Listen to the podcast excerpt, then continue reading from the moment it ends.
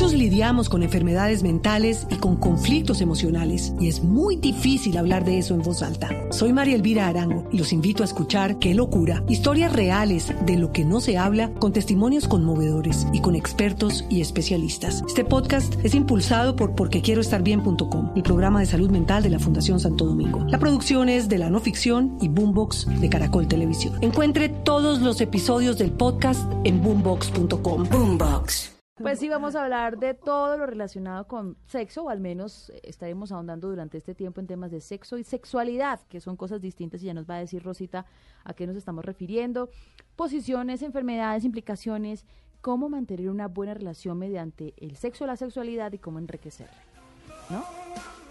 Y la música, pues... Esto es música de tra la la la, sí, ¿no? Sí, sí. Tra-la-la-la-la. Realmente, puedo decirlo, Sí, es que yo no... mañezuda, pero no importa, tiene todo que ver con nuestro tema. Yo no me veo haciendo con esta, no. ¿Usted se ve? ¿Con esa música? No, no? ¿Con cuál?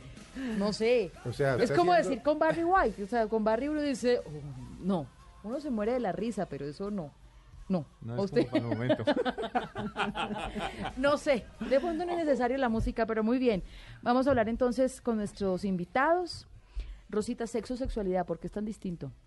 Porque uno está, sexo está más asociado con genitalidad. Eh, y nosotros de verdad que algunas veces creemos que con tener una buena respuesta genital estamos eh, comprometidos en todo esto que tiene que ver con afecto, con emoción, con erotismo, con romanticismo, que es más la sexualidad. Sexo es eh, una cosa muy comportamental, una cosa muy primitiva, una, una circunstancia de comportamiento que tiene que ver y que asociamos mal a través del tiempo con reproducción. Nosotros hablamos de sexo, cuando hablamos de sexo masculino, de sexo femenino, hablamos de una respuesta eh, sexual, de, de- de comportamiento, de manejo fisiológico, y nos apartamos un poco de todo ese contenido mucho más grande que tiene la sexualidad, que podría estar mucho más asociada a la sensualidad, Me que es diferente el manejo.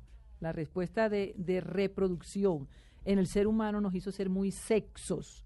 Nosotros somos muy genitales, muy reproductivos. Creemos que el sexo es para reproducirnos. No, no todos piensan eso.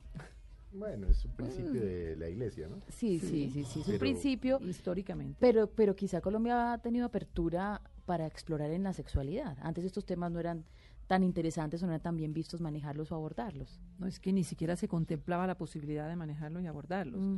porque eso estaba asociado con lo feo, sucio, malo, pecaminoso. Mm. Y eso correspondía a un momento de la vida de los seres humanos, a un tipo de personas, y eso ni hablar de otras, de otros espacios Claro. diferentes que no tuvieran que ver con, con esa autorización, eso no estaba permitido.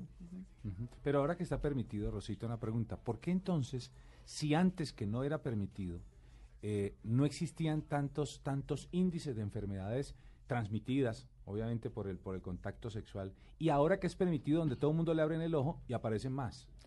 A ver, ¿le abren el ojo para qué, Javier? Para, para decirle, mire, usted tiene que cuidarse, usted tiene que usar tal cosa, usted tiene que ponerse un condón, usted tiene que, porque tiene que cuidarse, y salen más cosas. O eso tiene que ver con el instinto momentáneo de cada persona. porque la misma espontaneidad que se, que se aprovechó de la libertad, le pareció que es que nos dieron mm, vía libre para Ajá. que Libertinaje y no libertad. Totalmente, y cuando, cuando te preguntaba, le abren el ojo para qué, ojalá nos abrieran el ojo bien abierto, y es que nos abrieran el ojo para la educación, para la formación, es que nos abrieron el ojo fue para, para póngase un condón y listo, y demás. hágale. Hágale, Si eso es no- que se lo ponen, ¿no? Sí, Porque exacto. no, no, lo, sí. no lo están usando. Entonces las Ah, es muy la- maluco. No, y la, la ¿Cómo? No.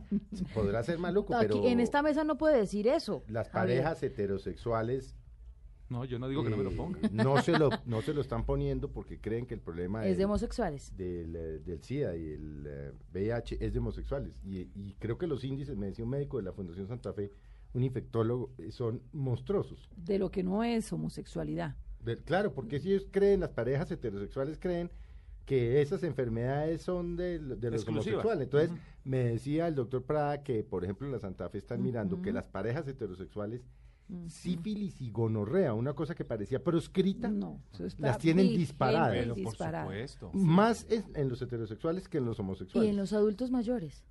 También. Eso no lo sé. también. Y ahora Claro, que prohibieron sí. la venta de la penicilina, la gonorrea está alborotada. Ya no hay penicilina. Ya no la venden en los en las drogas. ¿Estoy mintiendo, Rosita? Aquí la ¿Y única. usted cómo sabe? ¿Y usted cómo sabe? porque No, no sí la venden? venden, pero necesitan todo. fórmula. Lo que Eso, pasa es una- que el que fórmula. sufría de una enfermedad de, de transmisión sexual, una ETS, una, una pena. Iba a la droguería y el, la a ver, el, el, el expendedor, ¿cómo se llama? El farmacéutico. Sí, el farmacéutico le daba la de de millón doscientos. Cada uno cargaba con su dosis Pero es que eh, no era mínima, solamente ¿no? para eso, porque eh, cuando, cuando uno tenía, y lo digo por el caso personal, yo tenía las estreptolicinas altas y le- me tenía que hacer aplicar la, la, ¿Las la es qué? penicilina- Estreptolicina, los astos. Ok. los a- Una altos. cosa esas. Sí. Sí, eh, eso, eso, eso va en la sangre, obviamente. y, y en algunos nacemos, pues a mí se me quitó, pero nacíamos con eso, eso es una cosa normal. Pero me tenía que hacer aplicar, eso lo vendían en cualquier parte, millón doscientos, ponga la nalga maestro, y eso era bravo, además esa, esa inyección era muy Doloroso. tenaz. Yo creo que Mm. por eso nunca me dio gonorrea. Pero no, ya- yo estaba listo. El estaba a decir una cosa de locos. No. Eh, pero, pero sí, pero sí era la enfermedad como más habitual. Uno escucha a los hermanos, los papás, los tíos de la época y lo único que existía era eso. Entonces decían, "Hombre, antes era la gonorreíta que uno con, una, con un sí tenía. Mm. Ahora no. No está disparado. Ahora, por favor, hay que tener los ojos muy bien abiertos porque vienen otras cosas anexas a esas. Y sobre todo, cuando le decía a Javier, usted no puede decir eso en esta mesa, lo que queremos es divertirnos con el tema para romper un poco de mitos, pero también llamar al tema de educación sexual, Sí, y es el uso claro. del condón. Es que Por ejemplo, empezando por allí, Sí. ¿por qué los- las parejas heterosexuales, hoy una señora y un señor, consideran que no deben usar condón? Cuando deberían usar condón, uno debería usar condón siempre si tenga una pareja estable, ¿o no, Rosita? Siempre que tenga una pareja estable, Mabel. Y, y a- y ahí fue donde estuvo como, como la permisividad a un resto de cosas que socialmente fueron aceptadas en nuestro medio. La, el, el único antídoto que hay con respecto a todas esas enfermedades de transmisión sexual, contra- con el SIDA, es realmente la fidelidad, es realmente la honestidad, es realmente el incremento de los valores en el concepto de la sexualidad. Si esto pudiera ser posible, debiera ser lo ideal, que las parejas no tuviesen eh, utilizarlo. que utilizar ningún ninguna método de prevención, pero es que cuando nosotros estamos est- estableciendo una pareja, que no eran las parejas de antes, que era el primer novio o la primera novia y listo, y ya y se acabó y se casaron, pero es que tenemos que cargar con la historia de un Claro. resto de personas, Claro. y ahí es donde nosotros creemos que tenemos permiso a decir que, que, que, que es necesario tener el preservativo condón para, para una respuesta Pero le vuelvo de a hacer la comodidad. pregunta. Si yo tengo una pareja estable hoy, ¿debo usar condón? eh, si yo tengo claro que la, que la condición de su salud sexual es, está vigente, eso debería ser parte de nuestro respeto si, nos, por- si somos claros los dos en que yo no estoy enferma, en que yo no estoy contaminada, Claro. pero no sé de la historia de la que otra uno no persona. puede, es decir, uno no puede tener relaciones sexuales que digamos es el acto de confianza o de, de intimidad mayor. Uno no puede tener una pareja y acostarse con ella y no tener la confianza de decirle, en mi caso, oiga hermano, intercambiemos exámenes de SIDA. Yo lo he hecho pues con las parejas que he tenido, venga, Pero, pero Felipe, vamos los dos, nos hacemos SIDA y a pesar de eso se usa condón, pero uno no puede pues No. tener esa intimidad y no tener la confianza pero de es distinto decir porque, eso. porque reconocido, usted es reconocido y usted, digamos, es una persona homosexual y tiene, mantiene relaciones homosexuales, pero una pareja heterosexual no lo hace frecuentemente.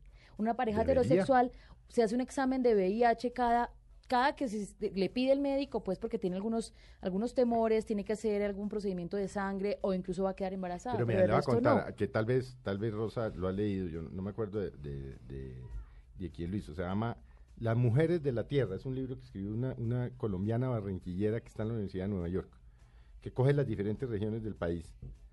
Y la triste conclusión a la que llega es que el 77% de mujeres contaminadas con SIDA lo son por sus esposos Claro. a lo largo y ancho del país. Ujú, Ese es un libro que yo siempre le he recomendado, por ejemplo, a los estudiantes, eso, léanselo. Porque es que es el caso del, es el típico caso del esposo que tiene relaciones homosexuales por fuera, no es capaz, por supuesto, de decírselo a la señora y las contaminan. Aún la pareja estable, o usted le pide el examen del SIDA, o usted le dice póngase condón, o no. Sí, esa debería ser la confianza que se debe dar en ese establecimiento de una relación sexual con una sexualidad absolutamente sana y, probable. Uno debería tener ese espacio para, sin tener que entrar en intimidad, porque mire que es que ahí podemos caer en una, en, un- en una dificultad Cuando nosotros establecemos una relación, queremos ser espontáneos en te voy a contar todo, te voy a contar todo lo que hice con Pedro. Eso no se Eso no vale se permite. en una no. Error. Sí, error. No, se- lo haga. Pero, Esos ataques pero en de sinceridad, uno cree que uno tiene que no. desvestirse totalmente No, no. delante del otro Error. y entonces se, se viene otra consecuencia. Uno nunca debe contar porque eso es parte de mi intimidad, Y de la, de la de otra mi persona. privacidad y de la de la de la otra persona también.